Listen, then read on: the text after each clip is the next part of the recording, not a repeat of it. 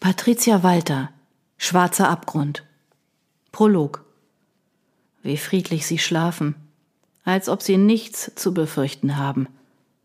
Sie haben ja keine Ahnung. Im Gegensatz zu Ihnen bin ich hellwach. Ich beobachte Sie.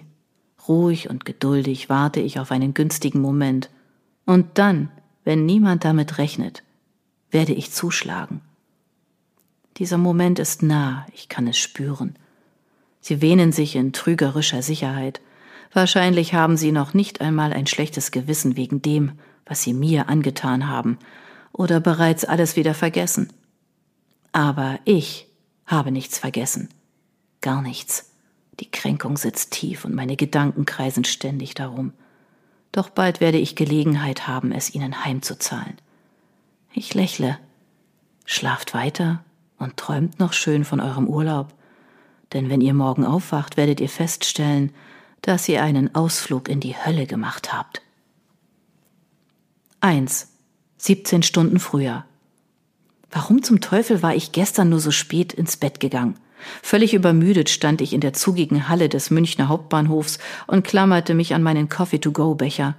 Die Uhr zeigte 7.13 Uhr am Morgen, und zum wiederholten Male fragte ich mich, weshalb ich gestern so lange aufgeblieben war, nur um auf Instagram zu chatten. Trotz der frühen Stunde herrschte in der Halle des Fern- und Regionalverkehrs bereits ein reges Treiben. Wichtig aussehende Business-Typen mit Anzug und Krawatte eilten an weniger wichtig aussehenden Normalos vorbei, die, genauso müde wie ich, über den Bahnsteig schlichen. Wie konnte man nur in der Früh schon so rumstressen? Wunderte ich mich und schüttelte über die Anzugträger verständnislos den Kopf. Ich hatte für diese Art von Menschen, die nur ihre Karriere im Sinn hatten, nicht viel übrig.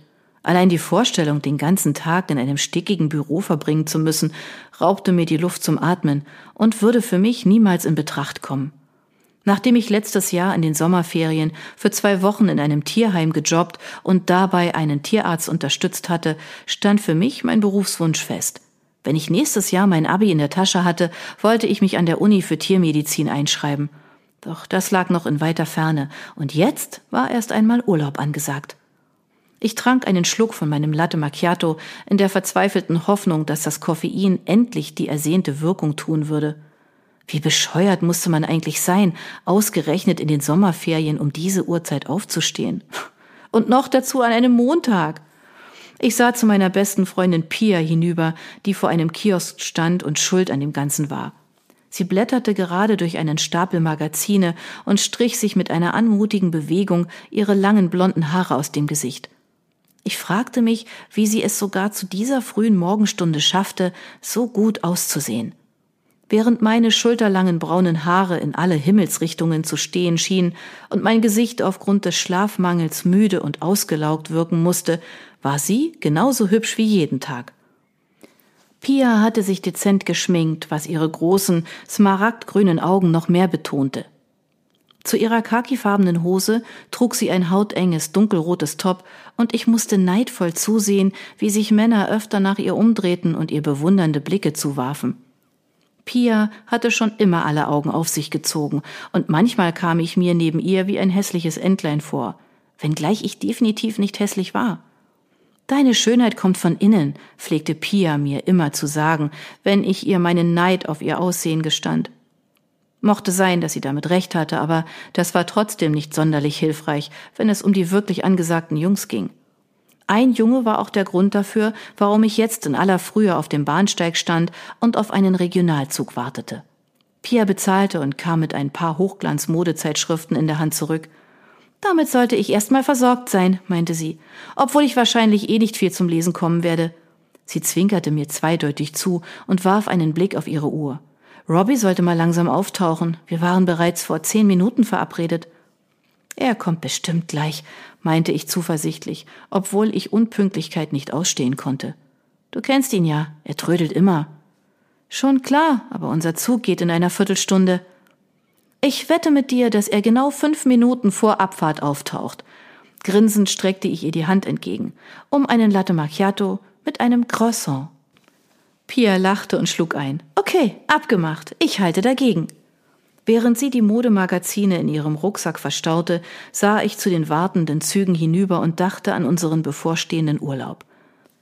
Einen Urlaub, der so nicht geplant war, denn ursprünglich hatte Pia mit Robert allein wegfahren wollen.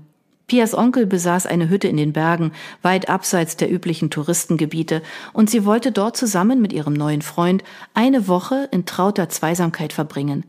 Sie war erst seit ein paar Wochen mit Robert zusammen, einem sportlichen Jungen mit etwas längerem schwarzen Haar, der in die Jahrgangsstufe über uns gegangen war und dieses Jahr sein Abitur gemacht hatte. Auch wenn er so seine Macken hatte, war er doch ein netter Kerl. Ich kam gut mit ihm klar. Er war jemand, der sein Leben in vollen Zügen genoss und dabei nichts anbrennen ließ. Wahrscheinlich hatten Pias Eltern ihren Urlaubsplänen von der Zweisamkeit genau deshalb einen Strich durch die Rechnung gemacht und sie vor die Wahl gestellt. Entweder sie nahm noch eine Freundin mit oder sie blieb daheim. Und so hatte Pia mich dazu überredet, mitzukommen. Eigentlich musste sie mich gar nicht groß dazu überreden, denn ein Urlaub in der Einsamkeit der Berge war genau das, was ich momentan brauchte. Noch nie in meinem Leben hatte ich so dringend weggewollt. Weg aus meinem Alltag und vor allem fort von der Erinnerung an vor drei Wochen, als ich das Gefühl gehabt hatte, die Welt würde über mir einstürzen. Es schmerzte noch immer, wenn ich daran zurückdachte, und ich fragte mich, ob es wohl jemals besser werden würde. Schnell verdrängte ich den Gedanken wieder. Pia war froh, dass ich sie nicht im Stich ließ. Damit ich mir dabei jedoch nicht wie das dritte Rad am Wagen vorkam, hatte ich darauf bestanden, dass noch ein vierter mitkam. Meine Eltern hatten schon länger überlegt, zur Abwechslung mal allein in den Urlaub zu fahren. Daher tat ich ihnen den Gefallen und fragte meinen Bruder Florian, ob er Lust hätte, uns zu begleiten. Ich musste ihn nicht zweimal fragen. Er war sofort hellauf begeistert. Florian war zwei Jahre jünger als ich, überragte mich jedoch bereits um einen ganzen Kopf. Mit unseren braunen, lockigen Haaren sahen wir nicht nur äußerlich recht ähnlich aus, wir verstanden uns auch ziemlich gut, von ein paar kleineren Reibereien mal abgesehen.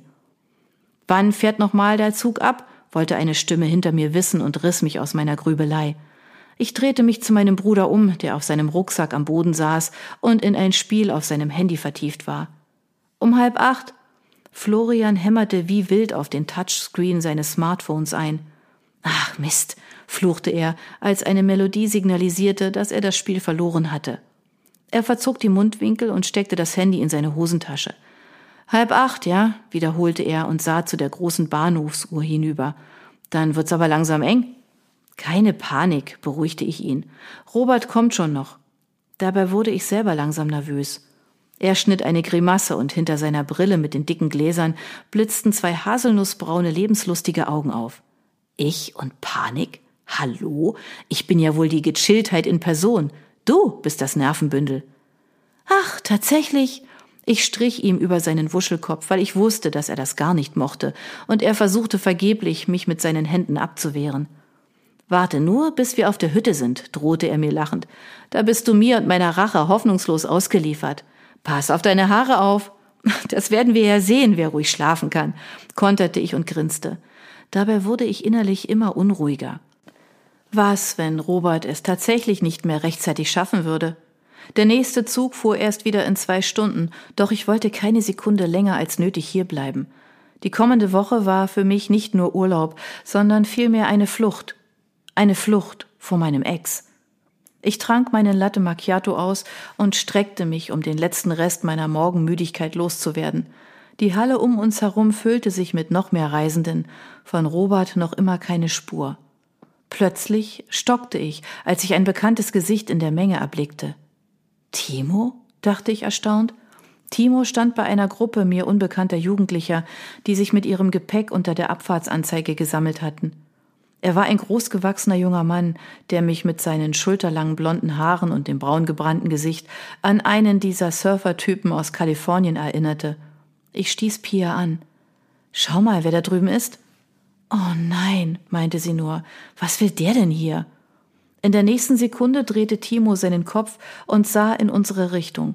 Er entdeckte uns und lächelte. Mit den Händen lässig in den Hosentaschen kam er zu uns herübergeschlendert. Hi, sagte er. Na, was geht?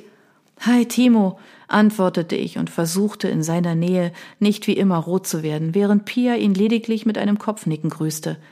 Ich glaube, sie war nicht gerade erbaut darüber, ausgerechnet hier auf ihren Ex-Freund zu treffen. Timo deutete auf unsere Rucksäcke. Wo geht's denn hin? Wir fahren für ein paar Tage zum Wandern in die Berge. Echt? Wollt ihr zelten? Nein, wir sind zu einer Hütte unterwegs. Cool. Und du? Ich fahre mit meinen Kumpels nach Italien an den Strand. Er nickte in die Richtung der Gruppe unter der Abfahrtsanzeige. Nach dem ganzen Abi-Stress wollen wir mal so richtig die Sau rauslassen. Gratuliere dir übrigens zum bestandenen Abi. Danke. Er strahlte uns an. Sein Lächeln war immer noch umwerfend. Es ist schon ein Wahnsinnsgefühl, endlich die Schule hinter sich zu haben. Das glaube ich dir, seufzte ich. Ich kann es kaum abwarten, bis es bei mir endlich soweit ist. Ist doch nur noch ein Jahr. Nur? Entgeistert starrte ich ihn an. Er lachte. Glaub mir, das Jahr ist schneller rum, als du denkst. Am Schluss bist du so mit Lernen beschäftigt, dass du für gar nichts anderes mehr Zeit hast. Na, hoffentlich nicht. Ich komme jetzt schon nicht mehr mit dem Stoff nach. Pia hielt sich zwar aus dem Gespräch raus, nickte jedoch zustimmend. Ihr packt das schon, und ich freue mich jetzt erstmal auf Bella Italia. Verträumt rollte er mit den Augen. Wird bestimmt ein Riesenspaß. Ja, dachte ich, Spaß hatte Timo immer, und offenbar war er auch darüber hinweg, dass Pia mit ihm Schluss gemacht hatte. Ich bemerkte, dass seine Kumpels sich bereit machten, aufzubrechen. Sie schulterten ihr Gepäck und blickten sich um. Oh, sorry, sagte Timo. Ich muss leider los. Ich wünsche euch auf alle Fälle einen richtig geilen Urlaub. Erholt euch gut und vielleicht sieht man sich ja mal wieder. Dir auch eine schöne Zeit in Italien, erwiderte ich, während Pia nur ein schwaches Lächeln zustande brachte. Timo eilte zu seiner Gruppe zurück, schnappte sich sein Gepäck und folgte den anderen auf den Bahnsteig. Alles okay? fragte ich an Pia gewandt. Klar, wieso? Na ja, du meinst wegen Timo? Sie machte eine wegwerfende Handbewegung. Über den bin ich längst hinweg. Ich bin mittlerweile mit Robbie zusammen, schon vergessen? Ja, dachte ich, Pia war über Timo hinweg, wenn ich doch nur dasselbe von Mark behaupten könnte.